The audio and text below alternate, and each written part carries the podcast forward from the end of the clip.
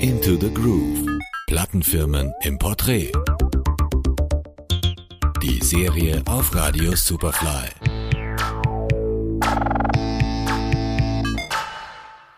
Now, if you can imagine, nobody's ever heard R&B music before. White kids had never heard it, and you can imagine what that did to us.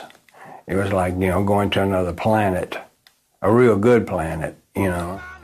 We never looked at color. We looked at people and their talent.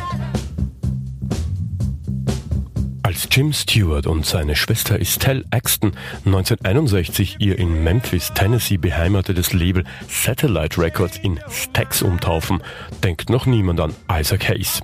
Mit dem Namenswechsel folgt auch der Wechsel von Country und Western hin zum Rhythm and Blues, als Gegenpol zum glatten Soul des großen Rivalen Motown Records aus Detroit.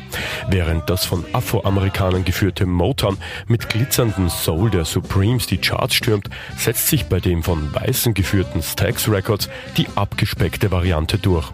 Erdig, funky und rough. Mit diesem Erfolgsgeheimnis und multikulturellen Bands etabliert sich Stax. Die neuen Helden heißen bald Rufus und Carla Thomas, Booker T and the MGs oder Sam and Dave. Die Jugend tanzt zu Klassikern wie Soul Man und Green Onions.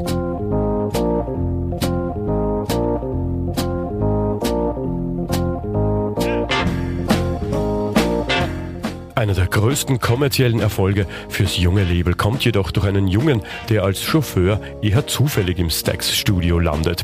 Otis Redding. Sein Song Sitting on the Dog of the Bay wird kurz nach Reddings Tod 1967 zum Welthit und verschafft Stax eine kurze Hoffnung im Rennen mit dem ewigen Rivalen Motown.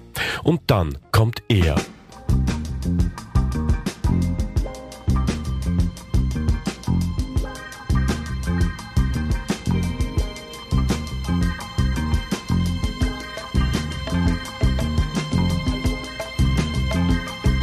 Mit Isaac Hayes, der davor Sam and Dave produziert und in der Stax Houseband spielt, gelingt ihnen der absolute Durchbruch. Sein Debütalbum Hot Buttered Soul erreicht 1969 dreifach Platin und ist der Anfang einer neuen orchestralen Ära im Soul. Ein weiterer Höhepunkt markiert das Jahr 1972. Das Label organisiert ein Konzert, das als schwarzes Woodstock in die Geschichte eingeht. 100.000 überwiegend afroamerikanische Jugendliche pilgern nach Watts, einem Ort, der vor allem wegen schwerer Rassenunruhen bekannt war. Nur drei Jahre später gehen bei Stax die Lichter aus. Nach rund 300 LPs und 800 Singles meldet man Konkurs an. Schuld daran ist neben den Veränderungen in der Musikindustrie auch eine unkontrollierte Verkaufspolitik, die in der Veröffentlichung von 20 Singles und Alben an nur einem Tag gipfelt.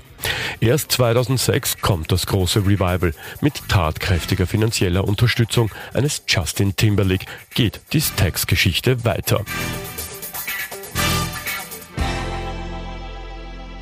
Into the Groove. Die Serie auf Radio Superfly.